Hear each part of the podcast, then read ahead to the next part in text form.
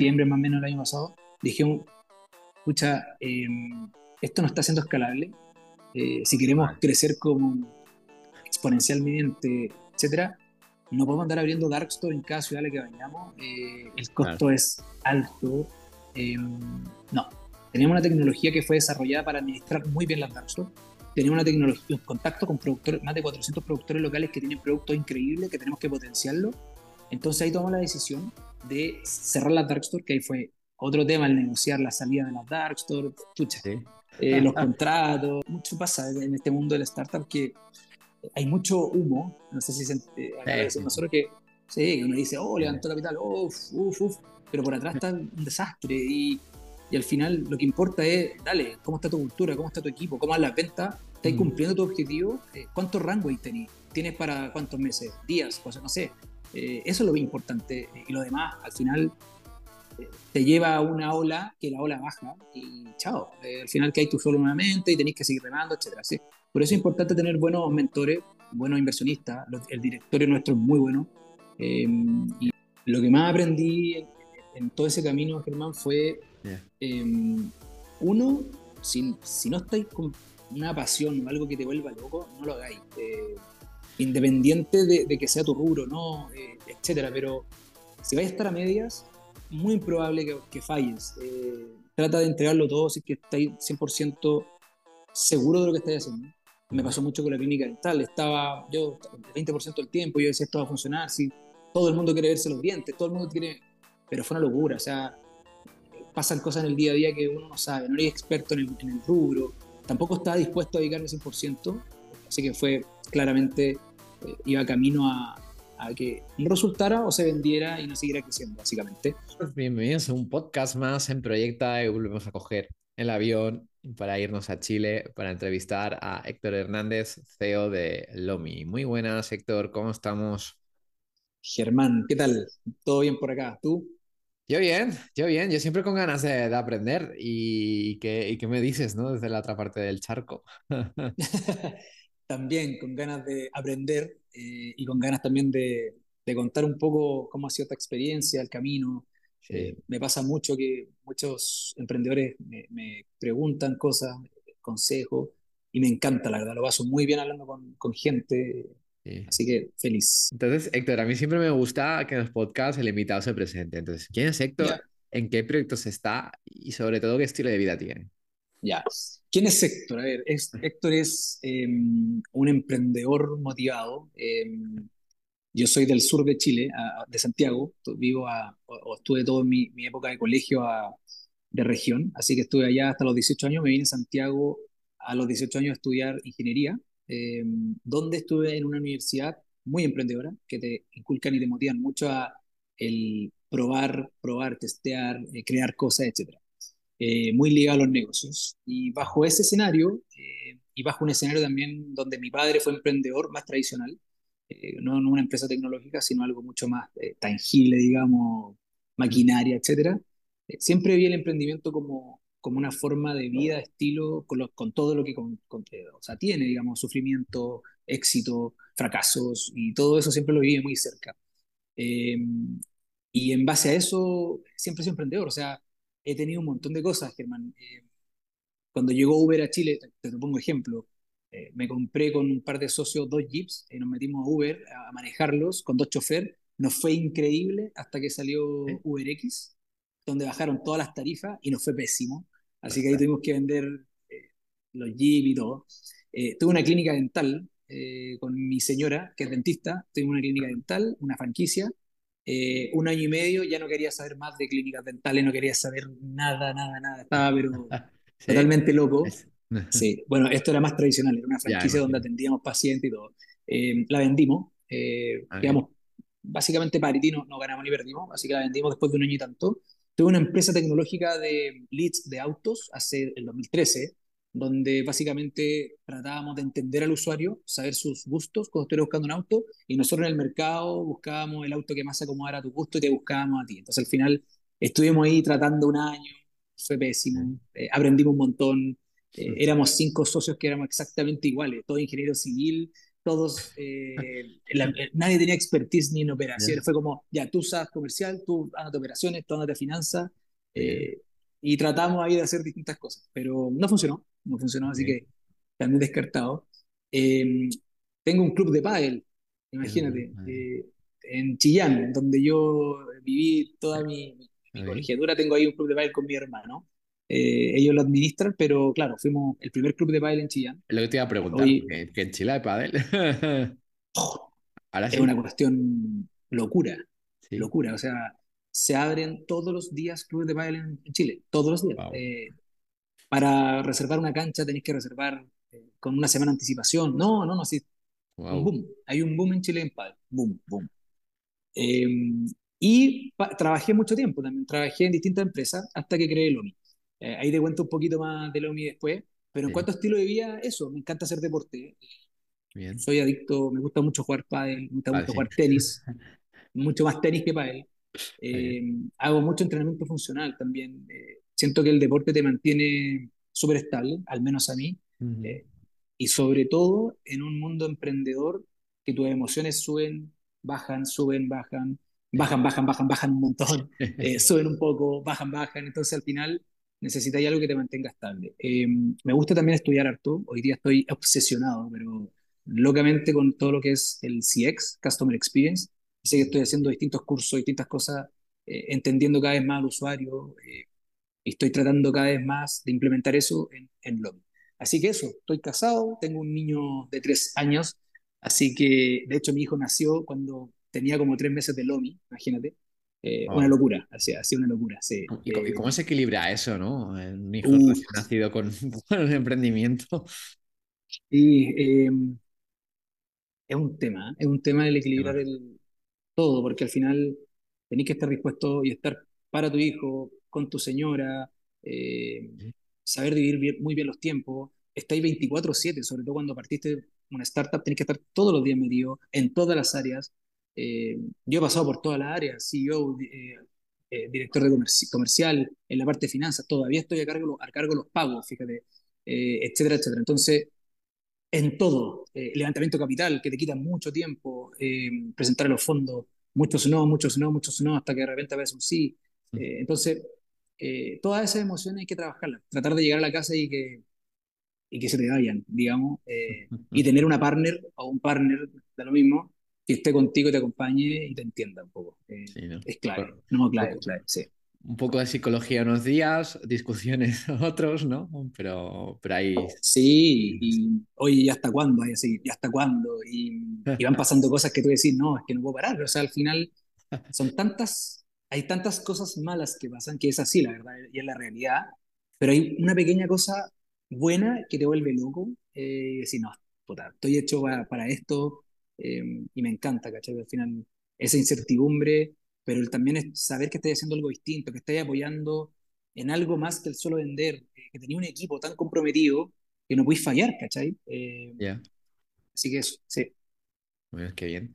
Y mm. volviendo, volviendo atrás, eh, Héctor, ¿qué, es lo que aprendiste ¿no? en tus dos primeros emprendimientos? Lo que más aprendí en, todo ese camino, Germán, fue, em, uno, si, si no estáis con, una pasión o algo que te vuelva loco, no lo hagáis. Eh, independiente de, que sea tu rubro, ¿no? Eh, etcétera. Pero si vais a estar a medias, muy improbable que, falles. Eh, trata de entregarlo todo si es que estáis 100% seguro de lo que estáis haciendo. Me pasó mucho con la clínica dental. Estaba yo el 20% del tiempo, yo decía esto va a funcionar. Si todo el mundo quiere verse los dientes, todo el mundo quiere.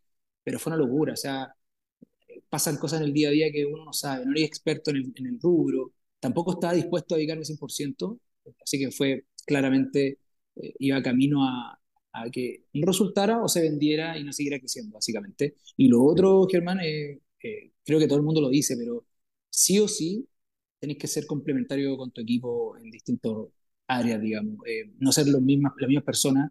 Em, y no elijáis socios por ser amigos tampoco. O sea, entiende que esto primero es un negocio, sí, tema de socios Primero es un negocio, tiene que funcionar. Tiene que...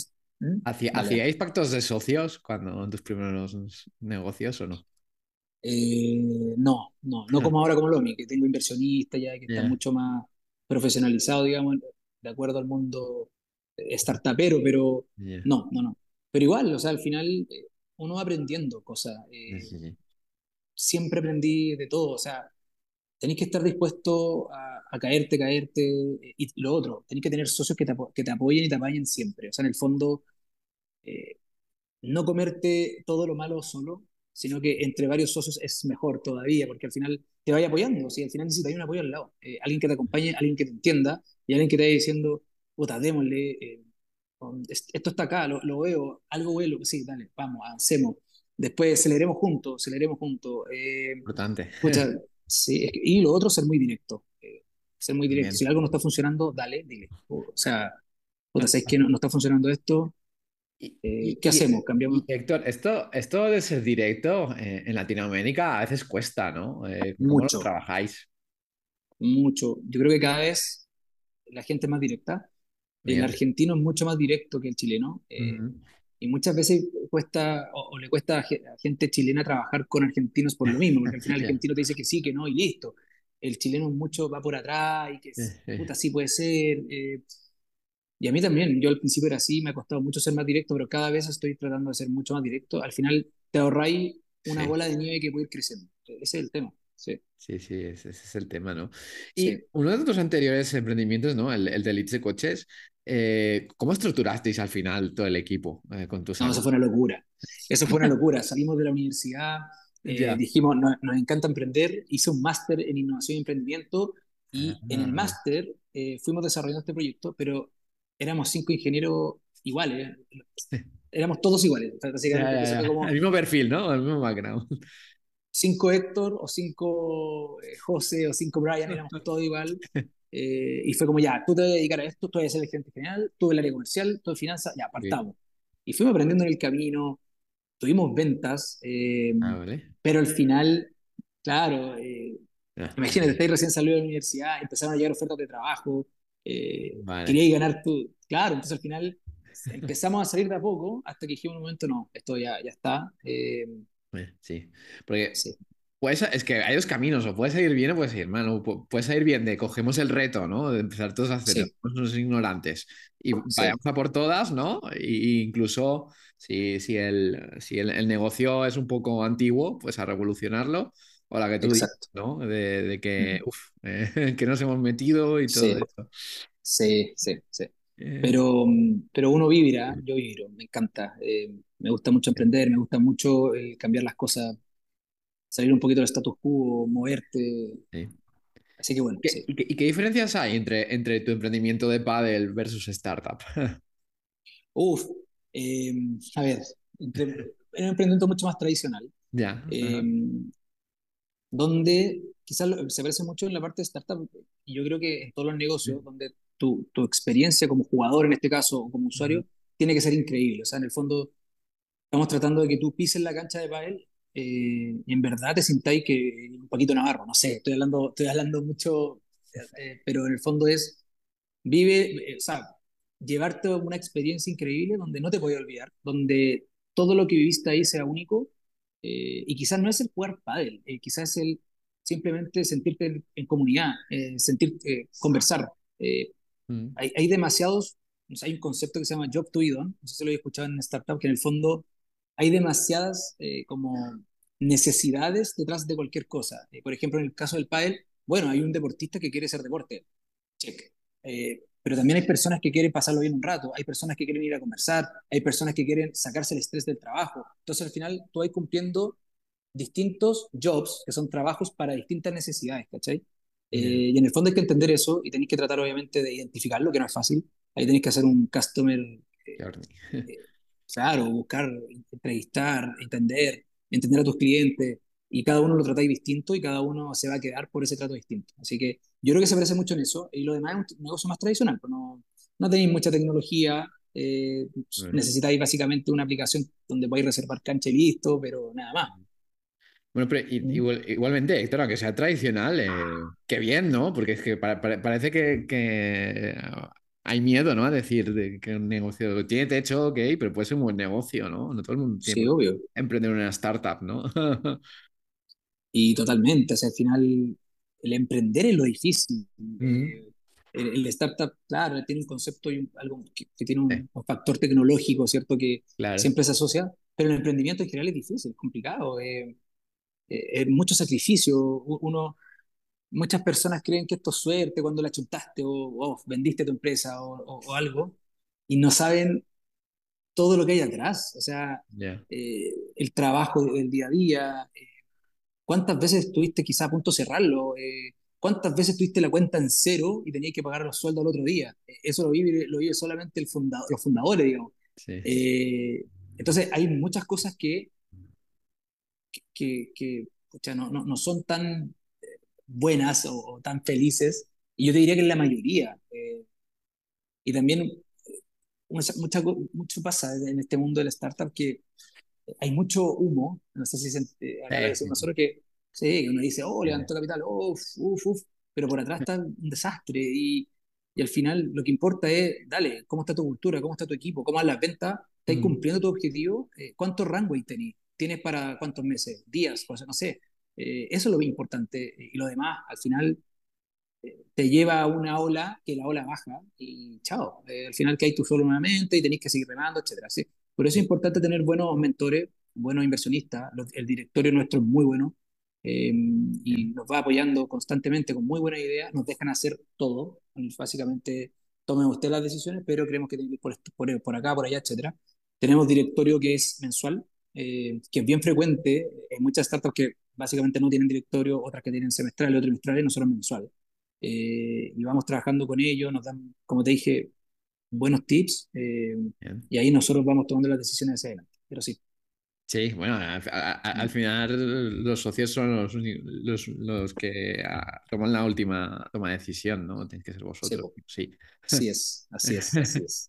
En cuanto ya pasa a inversores mayores, ahí pierde un poco la magia a veces. A veces no Bueno, eh, es maravilloso levantar 30 millones de dólares, no sé, ejemplo, pero claro, la presión que hay atrás también, eh, tenéis que cumplir cosas, tenéis que cumplir ventas, y por qué no esté llegando, o sea, es una por otra igual, sí. Sí, sí, sí, sí. Y antes de entrar en, en, Lumi, eh, tú, antes tuviste una, una, anterior experiencia en Delivery Hero, ¿no? Cuéntanos un poco tu experiencia. No sé si en Delivery Hero había mucha gente como tú que quería emprender eh, y qué es lo que te has llevado, ¿no? Que has podido aplicar en Lumi. Sí, mira, estuve en Delivery Hero, acá en Chile se llama Pedidos Ya. Eh, de hecho, Pedidos Ya es una empresa uruguaya, nació en Uruguay y Delivery Hero la compró creo que el año 2000, 16 o 17, no, no recuerdo muy bien. Mm. Yo entré a Pedidos Ya cuando eran 20 personas, 25 personas en Pedidos Ya Chile. Ah, eh, me tocó liderar todas las nuevas verticales de negocio, todo lo que no era restaurantes, por lo tanto, eh, liderar a todo el equipo de groceries, eh, alcohol y todas las verticales que no fueran restaurantes. El equipo fue creciendo, estuve muy metido en la parte comercial de, esta, de, de, este, de estas nuevas verticales y estuve como un poquito más de dos años, no, recuerdo mucho, o, casi tres años, no recuerdo. Em, aprendí un montón, aprendí un montón de, porque básicamente era una startup, era, era estar trabajando en ella, eh, también metido todos los días, em, aprendiendo mucho de lo que es e-commerce, de lo que es última milla, entender cómo se hace un PNL, por ejemplo, con costos logísticos, con e-commerce, etc. Entonces al final aprendí mucho de eso, aprendí muy bien también a liderar equipo Em, y me fui eh, por Lomi, básicamente, eh, cuando y pedido ya, ya eran 400 personas. Eh, el crecimiento fue exponencial, pero terrible, terrible. Fue, Bueno, pero fue, fue, una gran experiencia, ¿no? Para ti. Súper experiencia, aprendí mucho, me conocí mucha gente, muy buenas personas, mm. que al final uno se va quedando con eso, ¿no? Grandes profesionales, etcétera, pero recuerdo a muy buenas personas, todavía tengo contacto con algunas, y de hecho en Lomi tengo a dos personas que trabajaron en pedido ya, eh, ah, trabajando acá, así que sí. Y ah, emprendedores no salieron mucho, ¿no? No, creo que hay un par que tienen distintas cosas, em, pero no tanto, no, Fíjate que no, no, no fue como, como Rappi que salen un montón de emprendedores y han salido. sí, sí, bueno, por, ahí hay otras cosas, pero sí, sí, sí, sí no, no, no fue muy rápido, está bien. Exacto. Sí, sí. Y, entonces, eh, Héctor, después, después de, de Delivery ya, ya vas a Lumi, ¿no? ¿Y, por qué? Mm. ¿Cómo, surgió la idea? A ver, eh, partió la pandemia, Em, yo soy, me encanta todo lo que es productores locales. Em, productores locales ya sea de un productor de miel, un productor de huevos, productor de fruta, verdura, etc. Eh, entendiendo que siempre las calidades de productores locales son más altas que los productos de, masivos, digamos. Em, y también eh, muy ligado al productor local. Yo era de Chillán, siempre habían productores locales allá, le costaba mucho venir a, Santiago a vender. Eh, las cadenas de distribución son complicadas, difíciles, y hay muchos que no saben hacer. Entonces, escucha, básicamente, estamos en pandemia, un mundo muy tecnológico, ¿cómo apoyamos a los distintos productores locales a que salgan a vender y que se metan en este mundo tecnológico y que compitan, compitan directamente con las distintas aplicaciones que existían en ese momento, etc. Así que creamos LOMI, LOMI significa Local Market Integration, básicamente es, eh, el, es crear un ecosistema, y eso fue lo que creamos, un ecosistema de, en ese momento, productores locales, donde eh, empezamos a tener distintas dark stores y empezamos a comprarle a los productores locales. Em, con el desarrollo de nuestra tecnología. Por lo tanto, toda la web, toda la aplicación, todo el back office, todo el sistema logístico fue desarrollado in-house, eh, donde ahí teníamos a un CTO, que ahí te puedo contar después cómo fuimos eligiendo los, los distintos co-founders, pero el CTO muy bueno en lo que es la mezcla entre negocio y programación, súper bueno. Eh, y fuimos desarrollando rápido, haciendo A-B testing, probando, probando, probando, y llegamos a un producto que fue muy atractivo para inversionistas, eh, y empezamos a crecer rápido. O sea, nosotros lanzamos, eh, no sé, en julio, probando desde el departamento de uno de mis socios. Imagínate, el departamento lleno de refrigeradores, adentro lleno, lleno. O sea, tú no podías dormir, sonaba, sonaba, sonaba, sonaba, sonaba, los refrigeradores era terrible. Eh, pero fuimos aprendiendo, fuimos aprendiendo. Nosotros piqueamos, enviamos, volvíamos, revisamos. siempre fuimos muy data, data como driven, digamos. Eh, todo lo medíamos, eh, en encuestas de NPS siempre fuimos midiendo la satisfacción del cliente, tiempos de entrega, en qué estamos fallando, eh, etc. Entonces, así a los seis meses levantamos 150 mil dólares. Ese fue la primera, el primer levantamiento de capital que lo hicimos con una, una, empresa chilena que se llama Brota, que es el crowdfunding más grande de Latinoamérica. Después ahí te lo te puedo mandar. Y con ellos levantamos 150 mil dólares y fue muy rápido, fue en, en, dos días, 48 horas, la plata ya estaba arriba, habíamos llegado a la meta, eh, tuvimos que dejar un overfunding de como 20 mil dólares, de hecho, porque había gente que quería entrar. Eh, sí, fue, fue muy loco. Y levantamos la plata. Nosotros dijimos, antes, de la ronda ya, ya habíais probado métricas o ya, sí, por ya, ya, está, ya está activo el negocio, ya estaba. Ya estaba activo el negocio. Estábamos trabajando en ese momento con 80 productores locales, más o menos. Eh, teníamos un, ticket promedio en ese momento de, o sea, eran unos, unos 20 dólares aproximadamente, un poquito más alto. Em, y de a poquito iba subiendo mucho más. uno metía productores locales, ahí entendiendo un poco las necesidades del usuario, eh, etc. Así que levantamos eso, eh, el negocio creció, em, creció la gente, empezamos a tener equipo, eh, cada uno renunció a sus trabajos y nos dedicamos 100% al LOMI. Al principio, obviamente, con sueldos muy bajos y de a poco se fueron ajustando, ajustando. Em, y ahí conocimos una persona que se llama Alfredo Osorio, que es un, un, emprendedor chileno que el año 2000 vendió una empresa a Patagon, que se llama Patagon, de hecho, y la, se la vendieron al Banco Santander, tengo entendido. Eh, y él nos conectó con un fondo americano. Eh, esto fue dos meses después de haber levantado los 150 mil dólares. Y le presentamos un día a un fondo americano eh, que el fondo lo lidera Ankur Najpal, que es un, es un, indio que vive en Estados Unidos, creó su startup, la vendió en varios millones de dólares y está armando el fondo. Y le presentamos un día y a los tres días nos dice, eh, ya quiero ponerle miles de dólares. Nosotros, tan rápido como, ¿por qué? No, no, no, eh, equipo, muy buen equipo, buena experiencia, va. Y nos puso la plata y empezamos a crecer de nuevo muy rápido. Eh, equipo, marketing, escucha, adquiriendo usuarios, nos volvimos un poco locos, la verdad. también hay otra experiencia en el fondo, cuida, cuida cada peso sí o sí. En ese momento fue tan fácil levantar ese capital que fue como, y después a los dos meses, Germán, levantamos de nuevo como 700 mil dólares. Sí, fue súper rápido. Em, y así fuimos creciendo y llegamos a tener seis dark stores, cuatro en Santiago, una en Viña del Mar, que es una ciudad cerca de Chile, y otra en Rancagua, que es otra ciudad que, perdón, cerca de Santiago, y Rancagua, que es otra ciudad cerca de Santiago, y mm, operando. Empezamos a operar, eh, muy intención capital, em, costos de inventario altos, eh, con una tecnología que íbamos desarrollando cada vez más. Teníamos personas trabajando en Argentina, personas trabajando desde Colombia. Em, así que así fuimos creciendo y levantando capital, levantando capital. Em, hasta que llegamos a un punto, te estoy contando toda la historia de, sí, sí, Dale. Dale, dale. y hasta que llegamos a un punto en la cual, eh, que esto fue el año pasado, de hecho, en septiembre más o menos el año pasado, dijimos, escucha, em, esto no está siendo escalable. Eh, si queremos crecer como exponencialmente, etcétera, no podemos andar abriendo dark store en cada ciudad a la que vayamos. Eh, el costo es alto. Em, no, teníamos una tecnología que fue desarrollada para administrar muy bien las dark store. Teníamos una tecnología, un contacto con productores, más de 400 productores locales que tienen productos increíbles, que tenemos que potenciarlo. Entonces ahí tomamos la decisión de cerrar la dark store, que ahí fue otro tema el negociar la salida de las dark store, pucha, eh, los contratos. ¿Y, los eh, inversores cómo lo vieron eso? fue un pivot que estuvieron todos de acuerdo. ah, bien, eh, bien, bien. Sí, sí. sí estuvieron todos de acuerdo.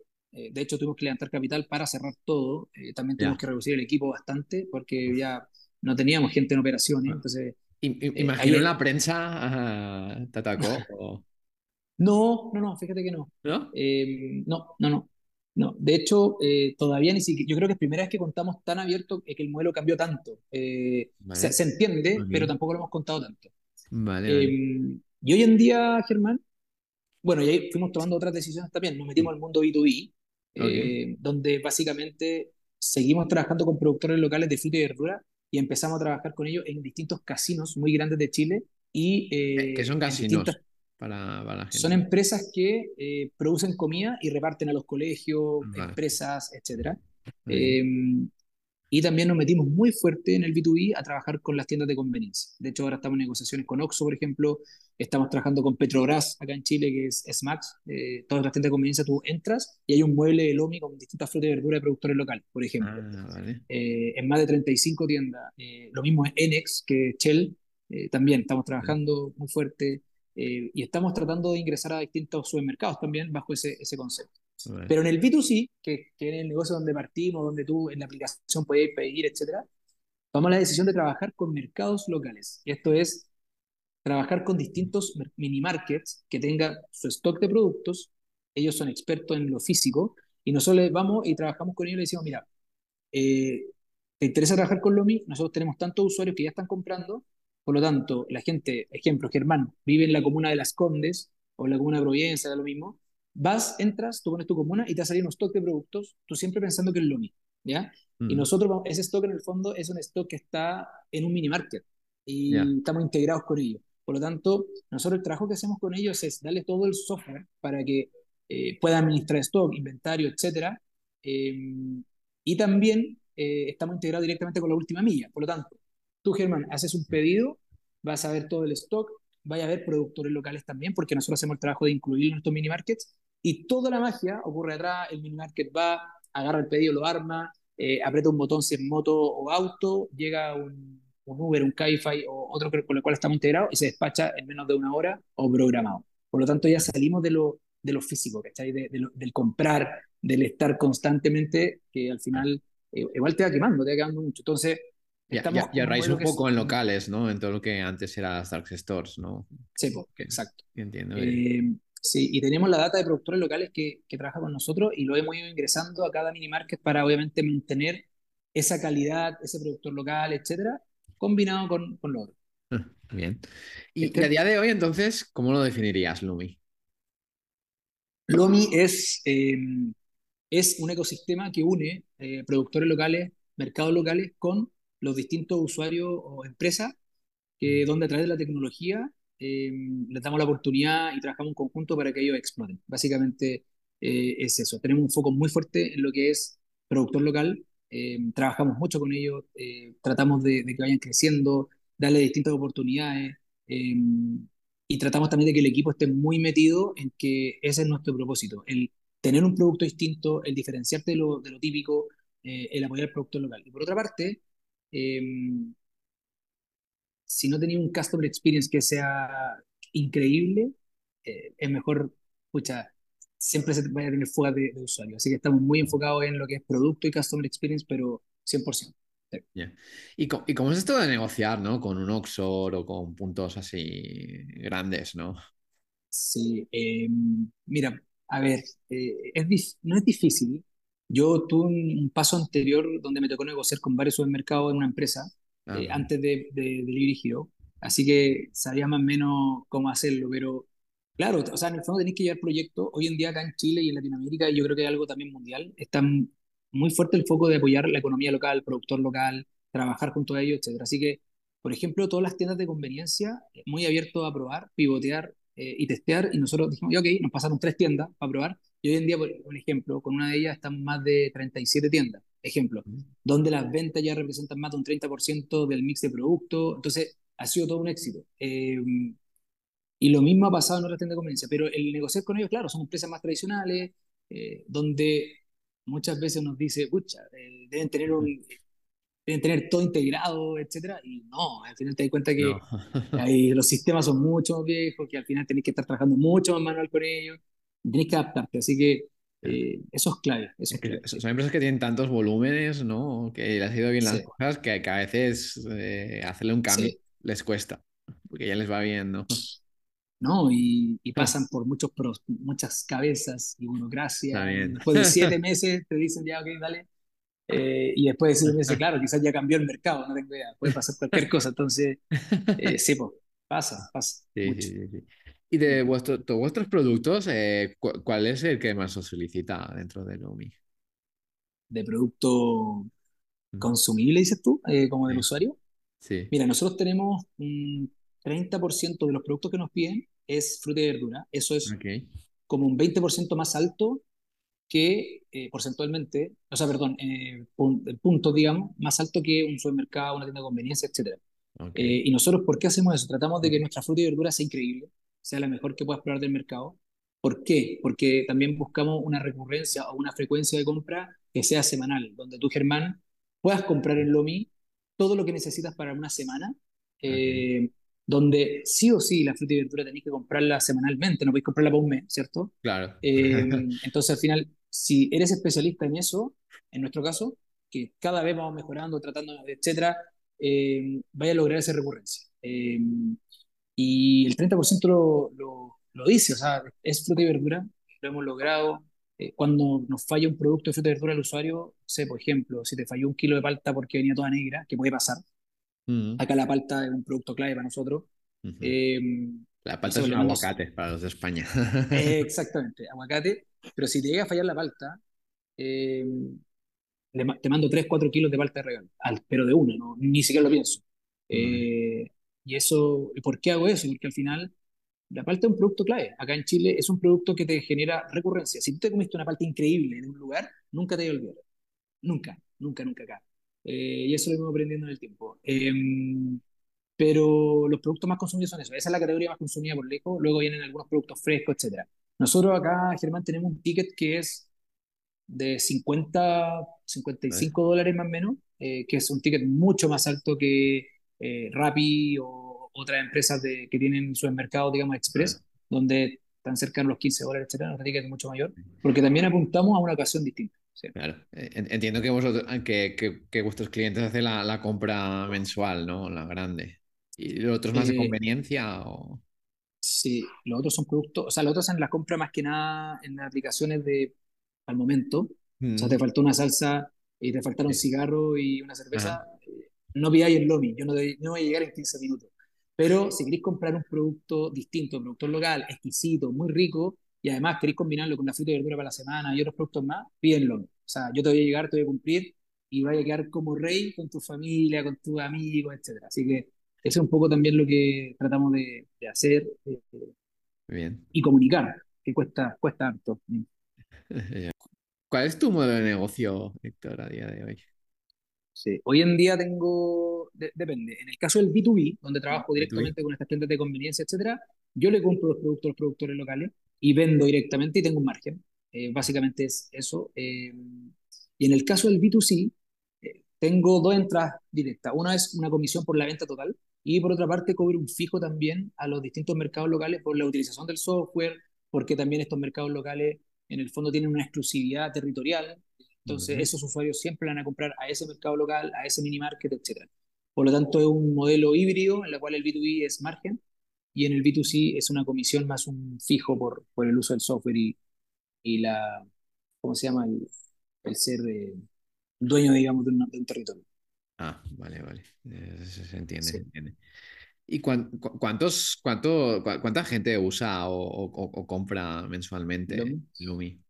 Sí, mira, tenemos, en Lumi tenemos más de 130.000 usuarios registrados, más o menos, em, donde eh, activamente, mensualmente tenemos más o menos 4.000, 4.500 usuarios, em, con una frecuencia de casi dos veces, más o menos. Eh, y eso va, va creciendo eh, dependiendo obviamente de muchas cosas, dependiendo de cuánta plata le pongáis a, marketing, dependiendo de, de, tu oferta, etcétera, pero orgánicamente también va creciendo. Eh, y eso al final es lo que, lo que tenemos que ir revisando y que obviamente el negocio se vaya haciendo cada vez más o acercándonos a, a que sea rentable. Eh, todavía no estamos en, la rentabilidad, todavía tenemos una quema de capital, pero cada vez se va achicando, así que eso es lo, lo importante.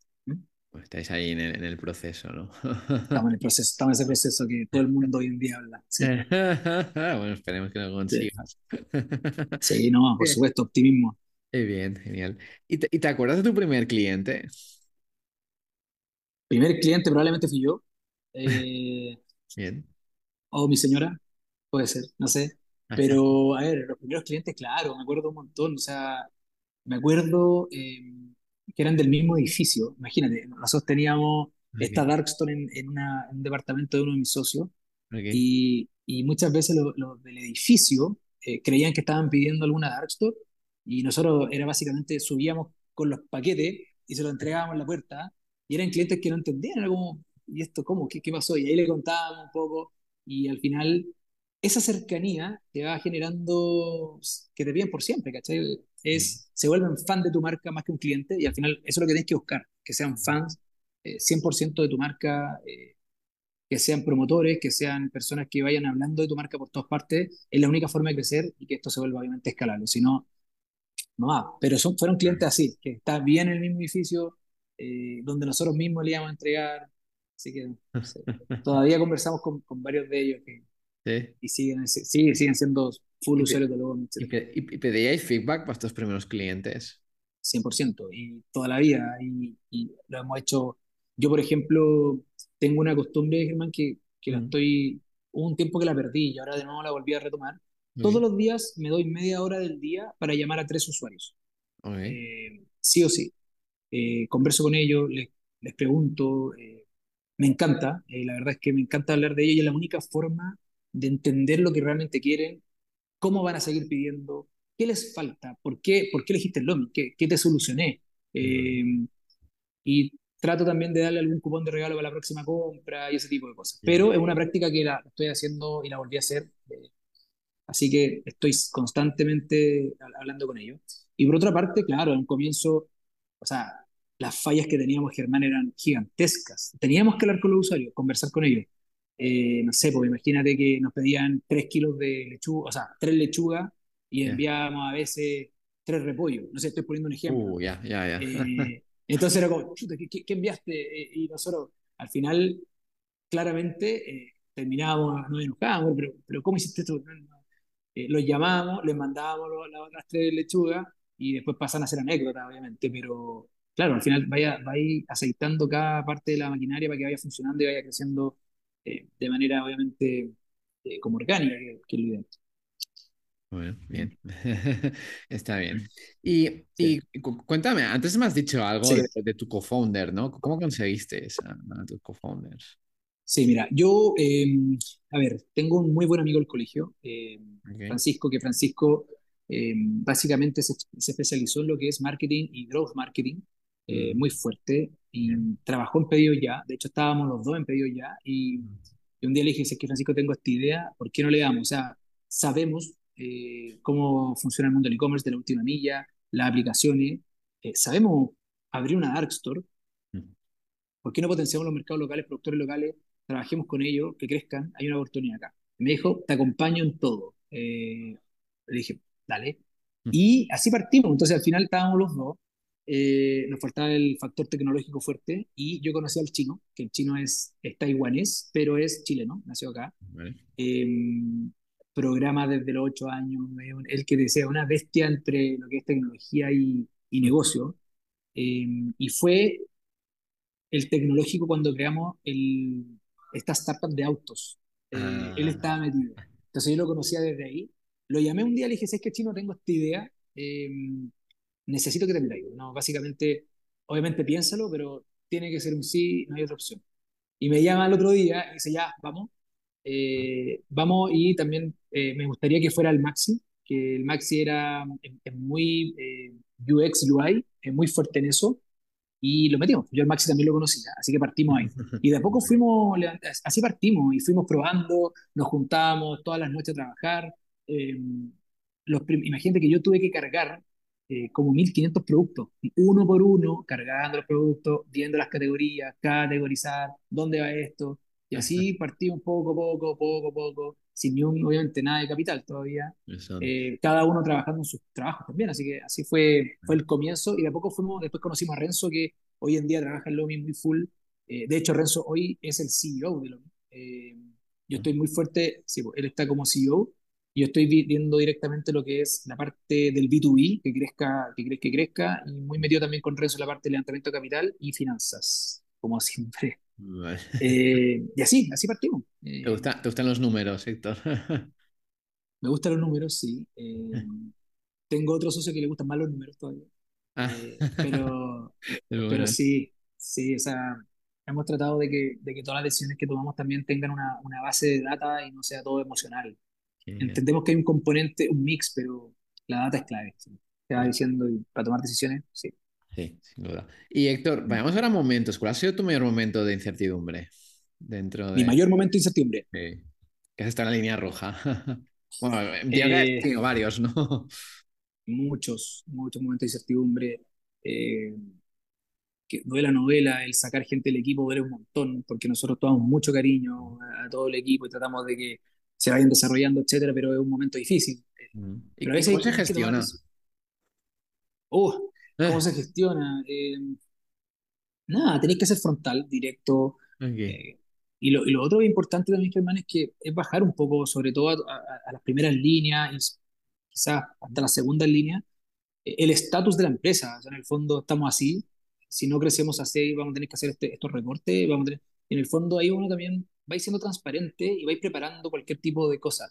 yo creo que es importante eso, el comunicar y el ser transparente tanto en el equipo como hacia afuera, o sea, eh, con los usuarios igual, transparente, obviamente ahí me refiero en el mundo del negocio, pero la transparencia es clave. Em, pero eso ha sido un momento de incertidumbre alto, también un momento de incertidumbre cuando falta caja. Y, uh, ¿qué vamos a hacer? Nos falta caja, hay que pagar proveedores, hay que pagar productores, hay que pagar un montón de sueldos.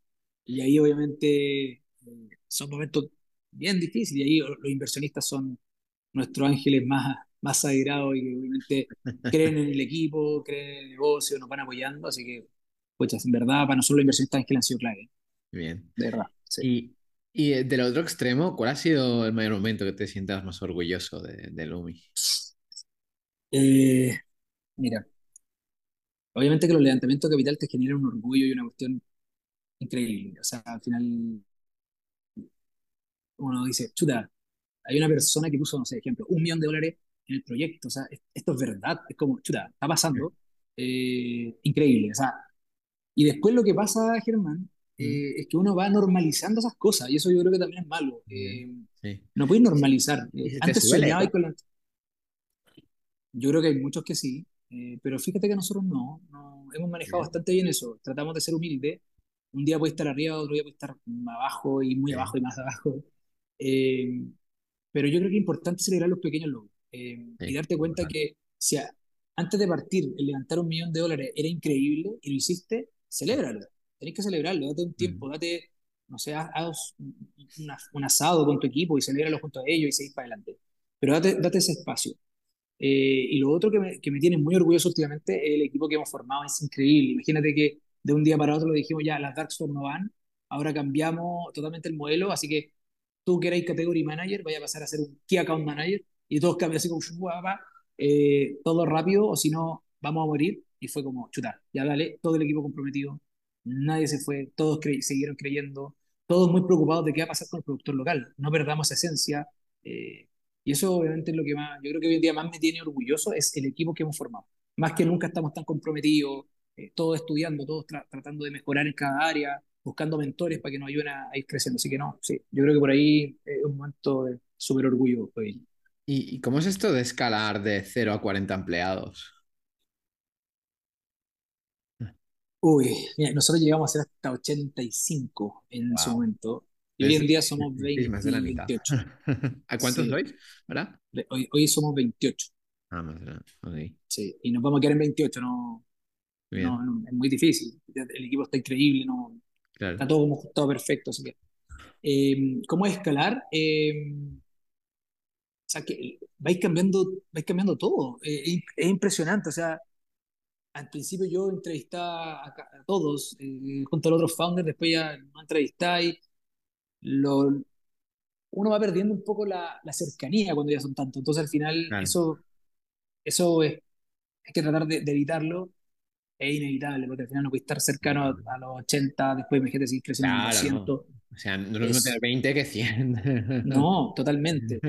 Em, y tenéis que ir contratando más gente. Antes nosotros no teníamos equipo de recursos humanos, ni de cultura, ni de nada. tuvimos que contratar a una persona que entrara. Eh, también empiezan a pasar cosas que uno obviamente no, no maneja, ni sabe qué van a pensar, como, pucha, eh, temas laborales, eh, contratos, no sé, si imagínate tuviste que sacar a alguien por X motivo, puta, que te, te puedan demandar por algo y chuta, ¿por qué fue esto? Si nosotros siempre fuimos abiertos, transparentes, que hicimos lo mejor, pero al final eh, son personas, ¿cachai? Cada uno tendrá sus motivos, etcétera, y tenéis que entenderlo al final y aceptarlo y, y vais lidiando con otro tipo de cosas que eh, son de empresas más grandes, me imagino yo, ¿cachai? O sea, tiene que pasar así. Pero también pasan un montón de cosas increíbles y, eh, son emociones muy grandes. También te, te vaya acercando a un mundo de emprendedores, de inversionistas que son gigantes y te apoyan y están contigo y te llaman. Em, bueno, una por otra, una por otra. son buenos psicólogos, ¿no? También, esos inversionistas. Bueno, es, es, un tema, es un tema clave también de la psicología, estabilidad emocional, etcétera, que tenéis que tenerlo, sí o sí. sí o sí, o sea, puta, sí. ¿Y dónde ves eh, a, a, Lumi dentro de 10 años? ¿Y si te ves tú dentro?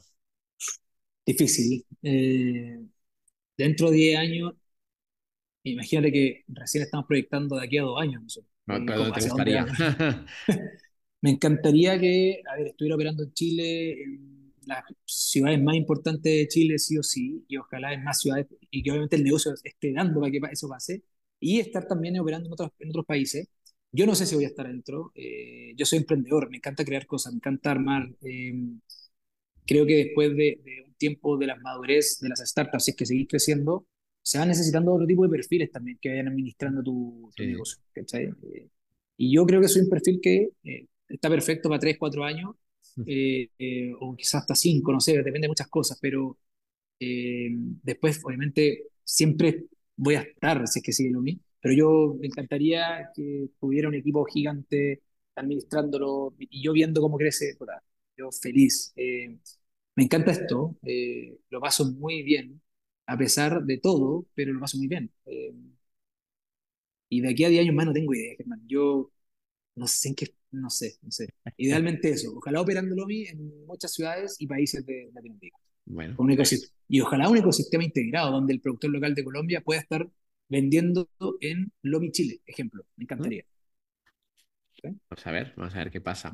Y vamos con la última pregunta, Héctor. Eh, eh, y es más libres, ya que es un consejo a los emprendedores y no es dar consejo uno que te haya servido, algún libro, podcast, lo que tú quieras. Ya. Sí, mira, consejo. Eh, pucha, podría dar 20.000 consejos. Pero mira, uno es. marcado. Em, sí, mira, uno es. Em, vuélvete adicto al producto y a tus clientes, usuarios o fans. Adicto, adicto, entiéndelo. Eh, tener el mejor producto, testea rápido y desarrolla. Testea rápido, desarrolla y vuélvete adicto al cliente. Entiéndelo y haz lo mejor para ellos siempre. Eh, creo que es clave eso. Lo otro es em, resiliencia 100%. O sea, Eh, Tenés que tener la capacidad de aguantar, de levantarte, aguantar, levantarte, eh, o si no, nada te va a llegar de un día para otro, nada es así. eh, hay un proceso en el cual tienes que vivirlo y obviamente uno tiene que estar preparado para eso. Y ahí obviamente es clave el hacer cosas que te saquen de la rutina para obviamente mantenerte estable. Y por último, eh, a ver, alguna otra cosa que, eh, por último, el- lo que te comentaba, el darte los tiempos para celebrar los pequeños logros. Eh, celebra, no dejes pasar eso. Es importante parar, mirar hacia atrás, puta, mira lo que construí, mira el equipo que tengo, mira lo que estamos vendiendo, junto al tremendo equipo que tenemos, celebremos esto y sigamos. Pero anda celebrando ese tipo de cosas porque al final eh, son pequeños detalles que suman eh, y que va ir- te va a ir reconociendo tú personalmente como equipo, etcétera, y al final también va a ir reconociendo todo lo que construiste con tu equipo, con todo. Así que yo creo que eso es, eh, es clave hoy.